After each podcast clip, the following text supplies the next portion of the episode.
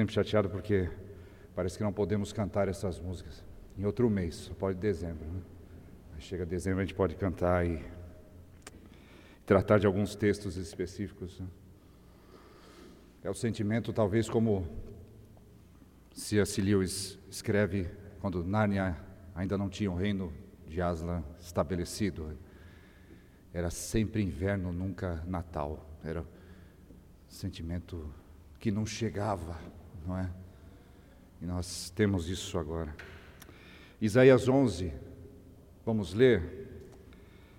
Texto para a meditação está no profeta Isaías, capítulo 11. Nós vamos ler os nove primeiros versículos.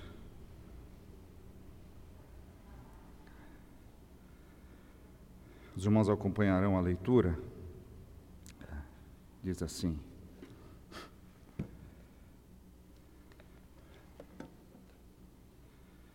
Do tronco de Jessé sairá um rebento e das suas raízes um renovo.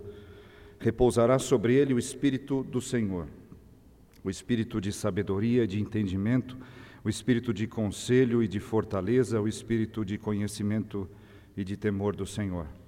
Deleitar-se-á no temor do Senhor, não julgará segundo a vista dos seus olhos, nem repreenderá segundo o ouvir dos seus ouvidos, mas julgará com justiça aos pobres e decidirá com equidade a favor dos mansos da terra. Ferirá a terra com a vara de sua boca e com o sopro dos seus lábios matará o perverso. A justiça será o cinto dos seus lombos, a fidelidade o cinto dos seus rins.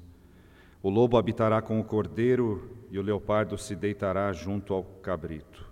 O bezerro, o leão novo e o animal cevado andarão juntos um pequenino os guiará. A vaca e a ursa pastarão juntas, e as suas crias juntas se deitarão. O leão comerá palha como o boi. A criança de peito brincará sobre a toca da áspide, e o já desmamado meterá a mão na cova do basilisco. Não se fará mal, nem dano algum em todo o meu santo monte porque a terra se encherá do conhecimento do Senhor, como as águas cobrem o mar. Esta é a palavra infalível e inerrante de Deus.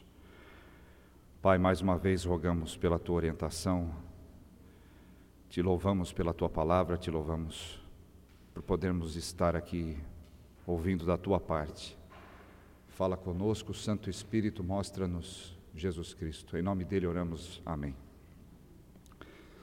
Irmãos, o texto que lemos aqui é, tem um contexto talvez conhecido da maioria, talvez não, mas Isaías vivia nos tempos de Acás. O rei Acás foi um dos piores reis do Reino do Sul. E tinha muita coisa errada. Né? No Reino do Norte, como sempre, como de costume, onde a linhagem de Davi estava longe. Né? E no Reino do Sul a coisa também estava muito mal. No Reino do Norte, golpe de Estado atrás de golpe de Estado. Era só isso que acontecia. Idolatria atrás de, idolatria. E num certo momento, o rei do Reino do Norte decide fazer uma aliança com os sírios, para atacar os próprios irmãos no sul. Isso nós lemos em Isaías 7. E o rei Acaz sente medo. Ele assume o trono de fato com vinte e poucos anos, é um rapaz novo, mas não é desculpa, porque Josias assumiu com oito, não é? E foi um rei fiel. Acas decide fazer uma aliança com a Assíria, para poder enfrentar essa aliança inimiga. Então o profeta Isaías é, é lançado, é enviado para casa com a palavra de Deus ainda, estendendo a destra de misericórdia para um homem vil como Acácia, pede um sinal. E ele ainda fala como se fosse mais justo e mais sábio do que o próprio Deus, então viria de fato destruição, viria a derrota, viria o castigo da parte de Deus. Então, quando lemos esse texto, essas coisas estão acontecendo e Deus anuncia que virá o castigo. Primeiro viria o castigo sobre o reino do norte. Nós sabemos que primeiro eles foram desterrados, destruídos pela Assíria. Era o império da época, era um grande império, fortaleza da época. E depois viria a destruição do reino do sul. E no capítulo 10 é um dos capítulos mais difíceis, talvez, de ler. Por quê? Deus fala que ele usa os assírios para castigar Israel. Pense talvez no homem mais maligno hoje. Eu não sei qual seria a sua opinião. O primeiro que me vem à mente é o ditador norte-coreano. Um, exemplo. Imagine que Deus falasse: Eu vou utilizar esse homem para castigar a igreja. Eu vou usar. Isso é um exemplo ainda diminuto, porque os assírios eram bem piores, muito mais. Piores do que os nazistas na Segunda Guerra. Né? Se Deus falasse, eu vou utilizar. Eles serão um machado na minha mão. Isso é Isaías 10. E quando lemos o primeiro versículo aqui de Isaías 11, a linguagem é de um rebento, do tronco de Jessé, um rebento, das raízes, um renovo, não é? Como algo brotando, porque a figura de uma floresta, ou de duas florestas, no caso, sendo destruídas, estavam justamente nessas profecias, em Isaías 9 e 10. Os irmãos, não, se quiserem voltar só para acompanhar, mas Isaías 9, 18 e 19, Deus está comparando Israel com uma floresta, porque a maldade lavra como um fogo, ela devora os espinheiros e os abrolhos, ou abrolhos, eu não sei como é que é. Acende as brenhas do bosque, e estas sobem em espessas nuvens de fumaça. Por causa da ira do Senhor dos Exércitos, a terra está abrasada e o povo é pasto do fogo, ninguém poupa a seu irmão. A maldade e o castigo de Deus e a ira, né? não a maldade de Deus, a maldade do povo, o castigo e a ira de Deus, estão nesse cenário de uma floresta sendo queimada, devastada. Não é? E ele vai fazer a mesma analogia com a Assíria. No capítulo 10, os dois versículos que precedem capítulo 11, os versículos 33 e 34, veja. Mas eis que o Senhor, o Senhor dos exércitos, cortará os ramos com violência, as árvores de alto porte serão derribadas e as altivas serão abatidas cortará com o ferro as brenhas da floresta, e o Líbano cairá pela mão de um poderoso. Ele está falando da Assíria, mas o Líbano era bem conhecido pelo seu cedro, um gigantesco diâmetro, uma árvore de dar medo. Né? Falando, não interessa o tamanho, a altura, vai ser tudo destruído. Esta é a Síria. Mesmo sendo instrumento nas mãos de Deus para o castigo, ele ainda castigaria depois a, a Síria. Esse é o contexto histórico. E aí começamos a ler. Por quê?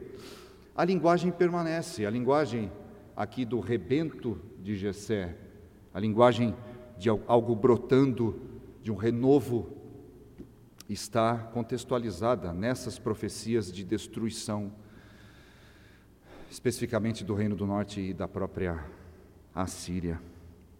O que, que isso tem a ver com o Natal, não é? É porque o sentimento justamente de espera, como disse o reverendo Marcos, de expectativa, quando você vê algo nascendo depois de uma destruição numa floresta, né? Não sei se alguém já viu uma floresta devastada ao vivo. Eu vejo eventualmente porque onde eu moro, quando precisa se limpar algum terreno, você vê alguém arrancando tudo né? para a construção de algo mas por fotos, talvez por vídeos. Imagine aquela imagem, imagine a imagem, perdão, né, pela redundância, mas imagine aquela figura da, de um broto nascendo em meio a um tronco cortado, queimado. Essa é a expectativa do Natal. Quem é este renovo? Quem é este rebento que surge depois de tão grande destruição? da parte do próprio Deus. Quem é Ele? É isso que eu gostaria de meditar com os irmãos. Eu entendo que esse texto nós podemos ter possíveis três respostas. Três respostas. Quem é o rebento de Jessé, tão esperado? Quem é ele? Em primeiro lugar, no versículo 1, nós começamos a ter as respostas. Do tronco de Jessé sairá um rebento e das suas raízes um renovo. A primeira resposta parece estranha, mas seria essa: quem é o rebento de Jessé? Primeiro, ele é alguém que não parece grande coisa. Ele é alguém que não parece mesmo grande coisa. Quem coloca fé num broto que está nascendo, num tronco queimado, devastado numa floresta imensa? A fragilidade da figura, veja, a fragilidade. Quem é que confia que essa será a salvação de toda a floresta, não é? Então a figura é essa, é confrontar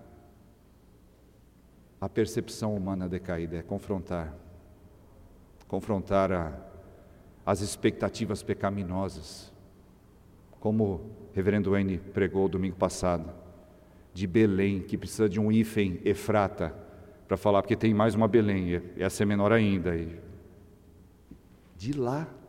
Né? Um pequeno galho, talvez você poderia pensar, um bebê de um casal pobre, deitado sobre o lugar onde animais comem, numa cidade insignificante. Os pastores chegam e os anjos anunciaram: esse é o Salvador do mundo. Isso. Esse ele não parece grande coisa. De fato, ele não parece grande coisa. Os irmãos perceberem no debate público, os filósofos, os estudiosos costumam se referir a Jesus como Jesus de Nazaré e não Jesus Cristo, porque Cristo é um título dele. Título que quem crê atribui, sabe o que significa Cristo, ungido, o Messias. Então você vai ver no discurso que eles falam Jesus de Nazaré, para atribuir algo histórico, geográfico. É um personagem possivelmente histórico. Mas Nazaré, é interessante que as palavras para rebento, a palavra para rebento, ela soa parecida com Nazaré. Os estudiosos perceberam isso. E é justamente de Nazaré que um dos discípulos diz: pode sair alguma coisa boa de lá. O que, que pode vir de Nazaré? um, um rebento, um brotinho no, num tronco de árvore queimado. Essa é a figura. Quem é ele? É alguém que não parece grande coisa. Por que de Jessé? Por que, por que não de Davi? Porque o intuito aqui é justamente não falar sobre grandeza aos olhos humanos, não é? Jessé. Quem foi Jessé? Ah, foi o pai de Davi, então ele está falando que é da linhagem de Davi. Não, ele escolheu Jessé. O Espírito Santo escolheu Jessé aqui, não Davi. Por que isso? O leitor pegaria essa profecia aqui, e é lógico, a, a linhagem de Davi está associada com Acás. Está ruim, está a melhor coisa do mundo. Mas o leitor, quando pegasse esse, essa profecia, o que, que viria à memória do judeu que conhecia a história do seu povo? Jessé, um pequeno da, do tronco de Jessé, Samuel chegando na casa de Jessé, o próprio Jessé apresentando os filhos maiores, já tinha sido avisado, o profeta vai vir aí, ele vai ungir um de seus filhos. A, a imagem que eu tenho desde criança é quando Samuel chegou Jessé já tinha feito uma filinha do maior para o menor. A imagem que eu tinha quando criança. Ele já pôs o maior na frente. O próprio Samuel foi traído pelos olhos. Deve ser esse, só pode ser esse. Num contexto em que o rei era Saul, alto, bonito. A Bíblia dizia que da, da, da, da cintura para cima, não lembro, dos, dos ombros para cima, né? Não tinha ninguém mais bonito que Saul. E Samuel foi traído pelos olhos, não é? Então o leitor pegaria se lembrar de quem? Da origem simples de Davi. Ele nem foi chamado. Jessé preparou o, a, a, a recepção de forma puramente humana, decaída.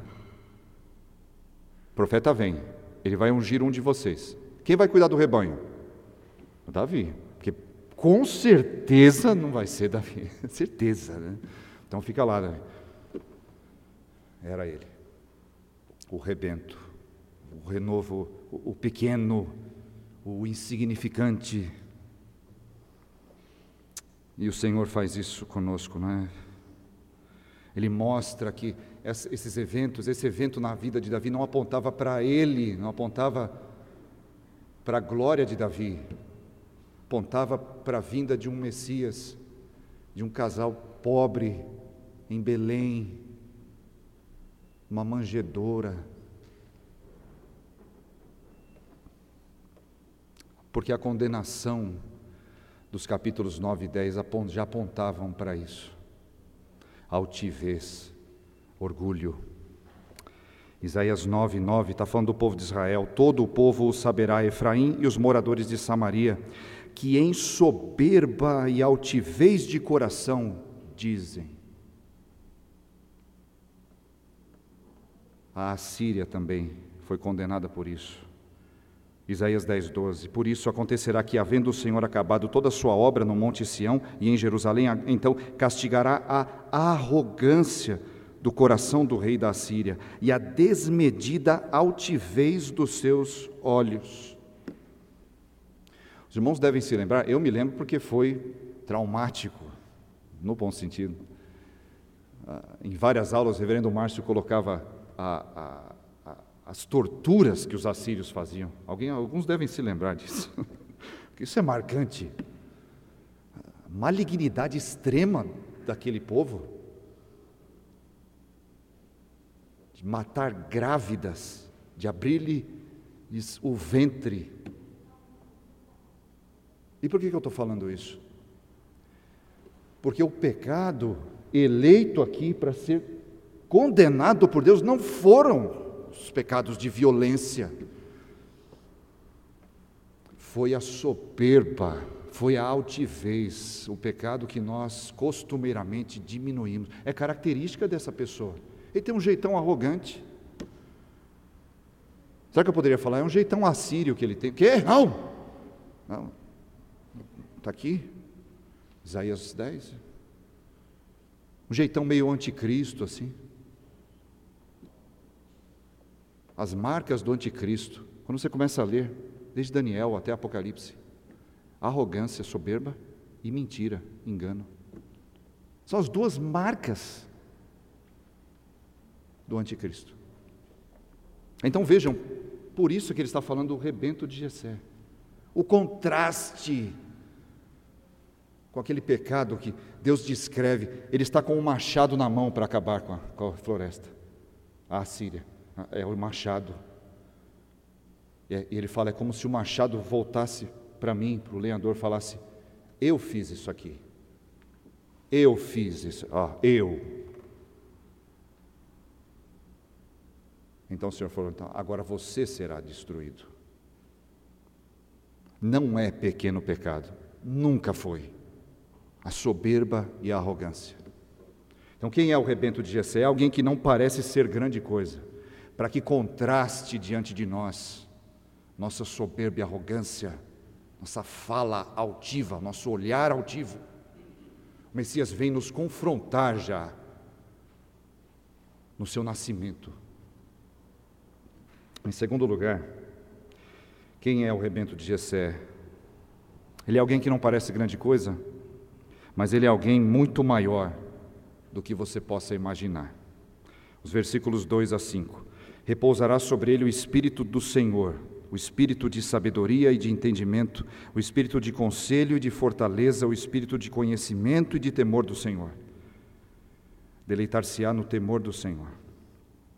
Não julgará segundo a vista dos seus olhos, nem repreenderá segundo o ouvir dos seus ouvidos, mas julgará com justiça os pobres decidirá com equidade a favor dos mansos da terra, ferirá a terra com a vara de sua boca, e com o sopro dos seus lábios matará o perverso. A justiça será o cinto dos seus lombos, fidelidade o cinto dos seus rins. Aqui diz que o, o Espírito repousará sobre ele. É? Ele vem e fica. Então não é só uma só, como se fosse só, mas não é somente a plenitude do Espírito, mas a permanência do Espírito. Ele é ungido para uma missão. O Messias é ungido para uma missão. Nosso capítulo 8 da Confissão de Fé diz assim, na seção 3: O Senhor Jesus, em sua natureza humana unida à divina, foi santificado e sem medida ungido com o Espírito Santo, tendo em si todos os tesouros da sabedoria e da ciência. Aprove ao Pai que nele habitasse toda a plenitude, toda a plenitude, a fim de que, a fim de que, sendo santo, inocente, incontaminado e cheio de graça e verdade, estivesse perfeitamente preparado para exercer o ofício de mediador e fiador. Preparação do Messias. Ele parece, ele não parece grande coisa, mas ele é muito mais do que eu posso imaginar. Os irmãos conseguem imaginar o apóstolo Paulo falando, Colossenses 2:9, que nele habita corporalmente toda a plenitude da divindade? Corporalmente, o infinito no finito. E aqui é clara referência à sua plenitude do Espírito do Deus eterno, do Criador de todas as coisas o Espírito Santo sem medida.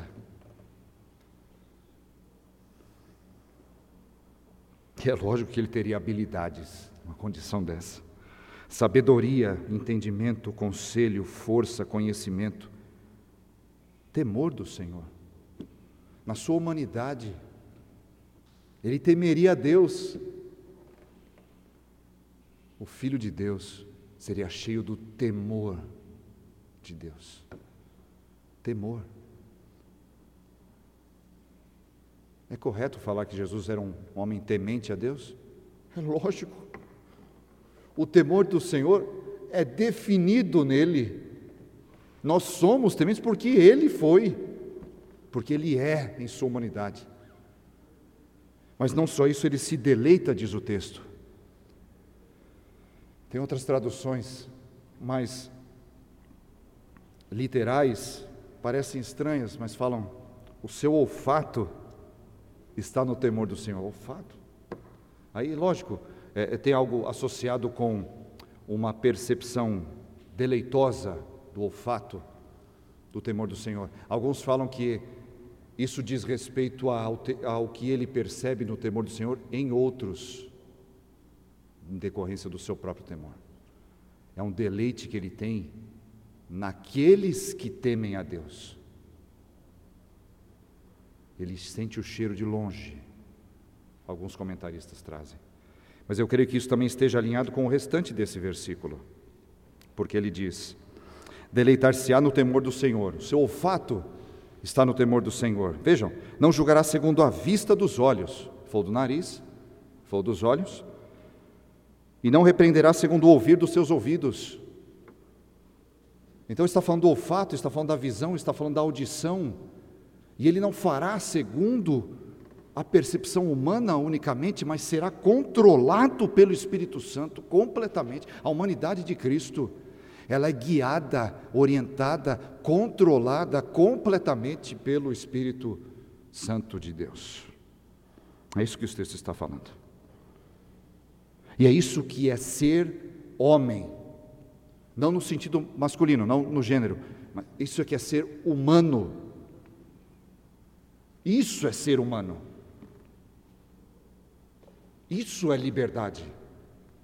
Ser controlado completamente, guiado completamente pelo Espírito de Deus. Esse é o plano de Deus para a humanidade. Não ser controlado e guiado por paixões. Pilatos não sabia o tamanho, a imensidade da sua declaração. Quando Jesus, vestido de púrpura, com a coroa de espinhos, ele falou: Eis o homem. De fato, Pilatos, eis o homem, o único, como o reverendo Marcos Sérgio pregou domingo passado, o singular. Dele deriva verdadeira humanidade, ser controlado pelo Espírito Santo de Deus. Por isso que ele soprou nas narinas de Adão o fôlego, soprou de sua própria boca seu espírito em Adão, ungiu Adão. Aquela, aquele foi o batismo de Adão. Assim como quando Davi então chegou entre os irmãos e Samuel o ungiu Ali foi o batismo de Davi. E o texto diz que após a, a, a unção, o Espírito Santo se apossou dele, entrou nele, em Davi. Mas essas coisas não apontavam para si mesmas, senão para o batismo do nosso Senhor Jesus Cristo. Quando ele é batizado por João Batista, e o Espírito Santo então desce visivelmente sobre ele e o enche completamente. Ungido, o Messias então faz jus completo ao título Messias. Ele está pronto agora, pronto para a guerra, pronto para a batalha. Adão foi ungido por Deus, porque haveria de ser tentado ali. Ele foi preparado para a batalha. Davi foi ungido porque enfrentaria Golias depois. O gigante. E Cristo foi batizado. E em seguida foi conduzido pelo Espírito para o deserto. Ali seria a batalha para a qual as outras apontavam na qual as outras consistiam. Ele haveria de enfrentar o príncipe deste mundo. Não seria um gigante, três metros de altura, como Golias. Seria ninguém menos do que o inimigo das almas, em pessoa. E é por isso que nós lemos em seguida nesse texto ferirá a terra com a vara de sua boca e com o sopro dos seus lábios matará o perverso. Essa preparação do Espírito é justamente para derrotar o maligno. E ele tem uma armadura para isso. Versículo 5 você vê: A justiça é o cinto dos seus lombos, a fidelidade o cinto dos seus rins. Interessante, né? Alguém talvez se lembre de Efésios 6 aqui. A armadura de Deus. No fundo, que descobrimos que a armadura é de Cristo. Ele vestiu a armadura, ele é o guerreiro vitorioso e depois nos chama para participar. E ele concede a sua armadura para nós, para vestirmos. Ele é muito mais do que podemos imaginar muito mais do que os olhos conseguem julgar. Os olhos humanos, não é? Por isso que Paulo vai utilizar esse texto em 2 aos Tessalonicenses 2,8, porque essa profecia de Isaías ainda há de ser cumprida completamente. Então será de fato revelado o homem da iniquidade, diz Paulo, a quem o Senhor Jesus matará com o sopro da sua boca e o destruirá pela manifestação da sua vinda. Você consegue ver isso no Senhor Jesus? Alguém que não parece grande coisa? Porque assim muitas vezes julgamos os nossos próprios irmãos que estão em Cristo. Em Cristo. É uma das linguagens favoritas do apóstolo Paulo. Estar em Cristo. E aí nós dividimos irmãos da igreja por aqueles que não são grande coisa e aqueles que são, julgando pelos olhos humanos caídos.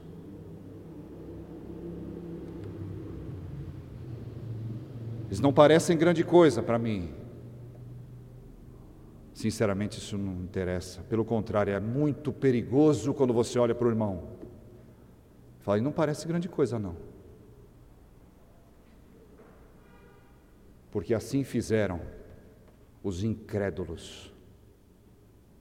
Se vemos Cristo no irmão, o irmão está em alguém que é muito maior do que conseguimos enxergar.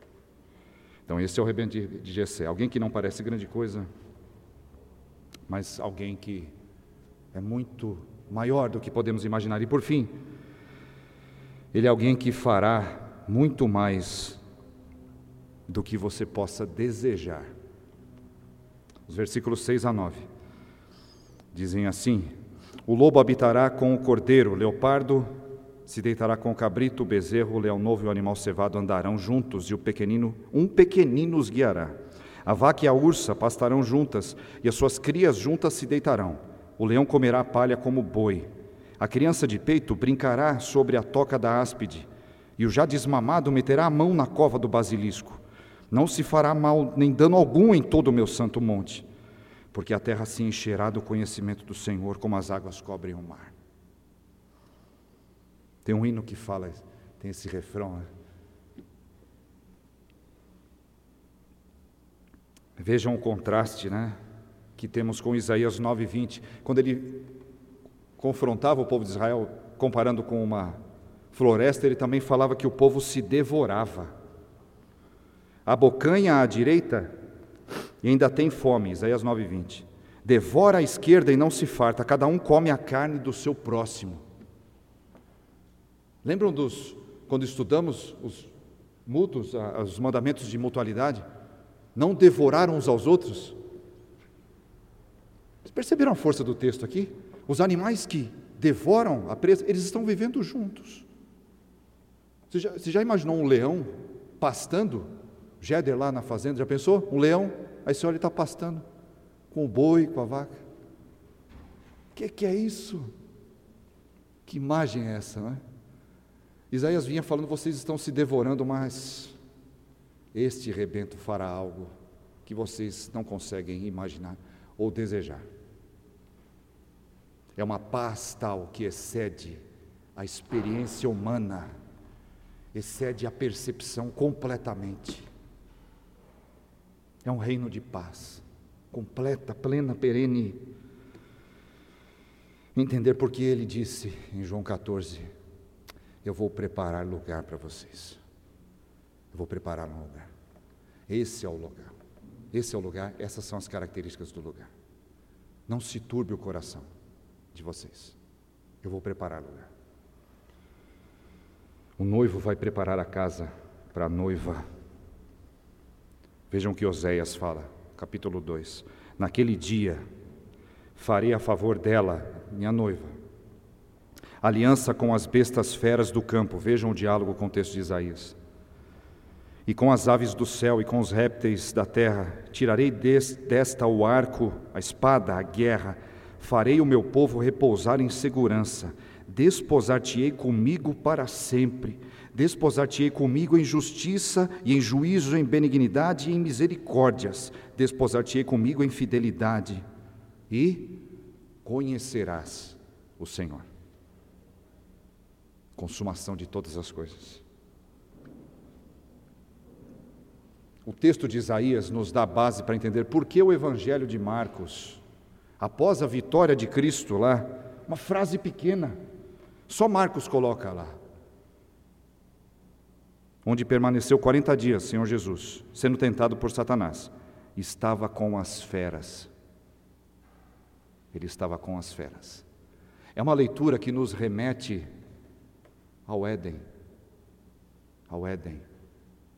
Adão recebendo os animais. Não tinha essa distinção quem era selvagem ou domesticável. Eram os animais. Ele recebe e dá nome e vive em harmonia com os animais. É Cristo reestabelecendo o propósito divino.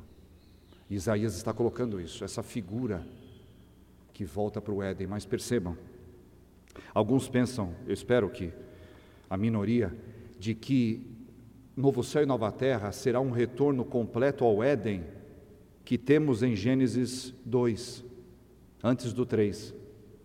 E não é verdade. E há uma dica nesse texto aqui. Nós vamos voltar sim para a situação que foi criada por Deus, mas com uma grande diferença.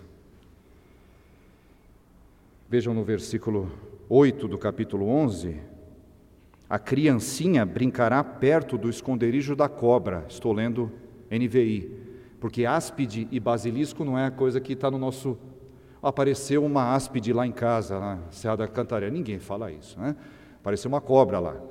É, quem assiste Harry Potter sabe o que é basilisco, mas nem todo mundo lê ou assiste, né? Então, mas são cobras, são serpentes. A criança colocará a mão no ninho da víbora. Qual que é a diferença para o Éden? Não vai ter tentação. Não vai ter serpente lá. É o que Agostinho já viu. Né? Adão e Eva estavam no estágio que poderiam cair. E se não caíssem, alcançariam um estágio escatológico, glorificado, de nunca mais poder cair. Cristo nos leva para esse. Nenhum dano, nenhum risco haverá. É por isso que Isaías traz de novo, no capítulo 65, essas mesmas palavras. Pois eis que eu crio um novo céu e nova terra, Isaías 65, 17. E não haverá lembrança das coisas passadas, jamais haverá memória delas. O lobo e o cordeiro, vejam, o lobo e o cordeiro pastarão juntos, e o leão comerá palha como boi, pó será a comida da serpente. Não se fará mal nem dano algum em todo o meu santo monte, diz o Senhor. Ele repete, quando vai falar do quê? eu vejo novo céu e nova terra.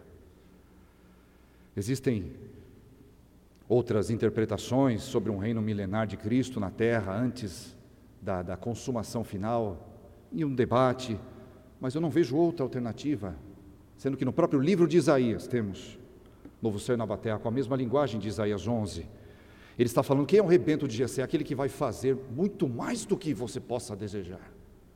Ele vai estabelecer o reino consumado de paz, de bondade e de justiça completamente. É isso que ele vai fazer.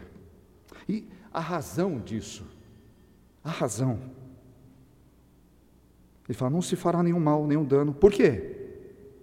Porque a terra se encherá do conhecimento do Senhor, como as águas cobrem o mar. Que motivo é esse?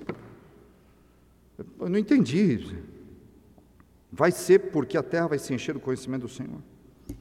Linguagem, mais uma vez, voltando a Gênesis, talvez um pouco antes, né? Gênesis 1, 28.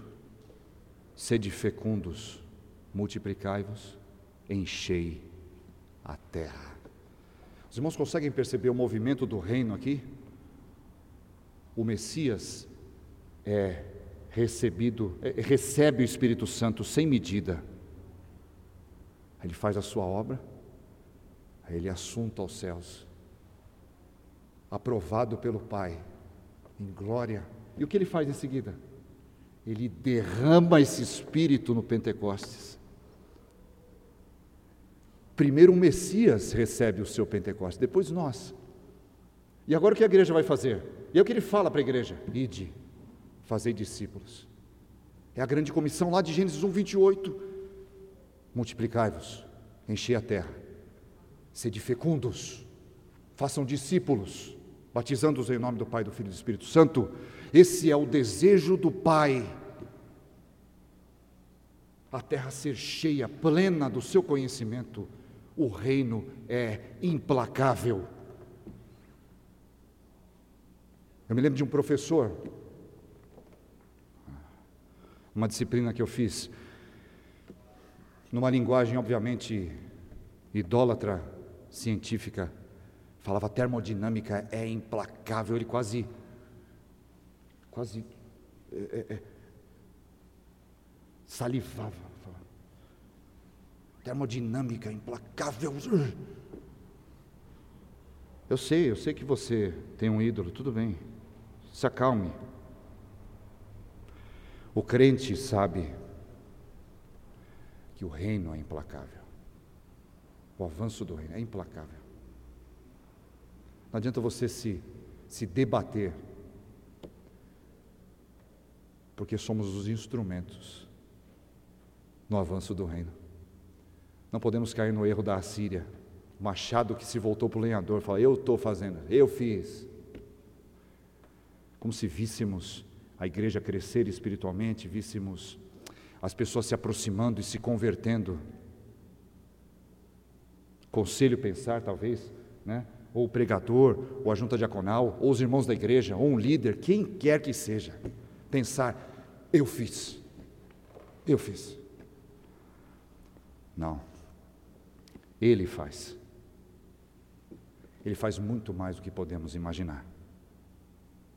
E é por isso, irmãos, que nós lemos o Salmo 53, 6. E no versículo 6 ele diz: Quem me dera, quem me dera que de Sião viesse já, viesse agora o livramento de Israel. Diante dessa palavra perfeita, do que nos espera, você pode estar com casamento marcado e ter uns 10, 15 para o ano que vem. Você pode estar construindo a casa, eu estou. Pode estar esperando uma promoção no, no emprego. Não, não. Não volta Jesus, deixa eu sentir o gostinho desse. Meu irmão, tem misericórdia, Deus. Porque o maior casamento está por vir. A maior casa vai ser edificada a nossa promoção maior sabe? por vir, sem dúvida nenhuma. Quem dera viesse agora, quem dera Jesus voltasse agora. Esse é desejo do coração do crente. Esse, esse era o desejo do verdadeiro israelita no Antigo Testamento. Quem dera o Messias viesse agora.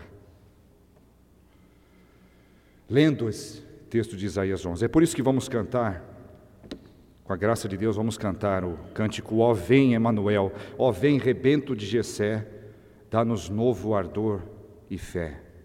Vem fazer-nos o mal vencer, e com tua luz e teu poder. Que o Senhor nos abençoe. Amém.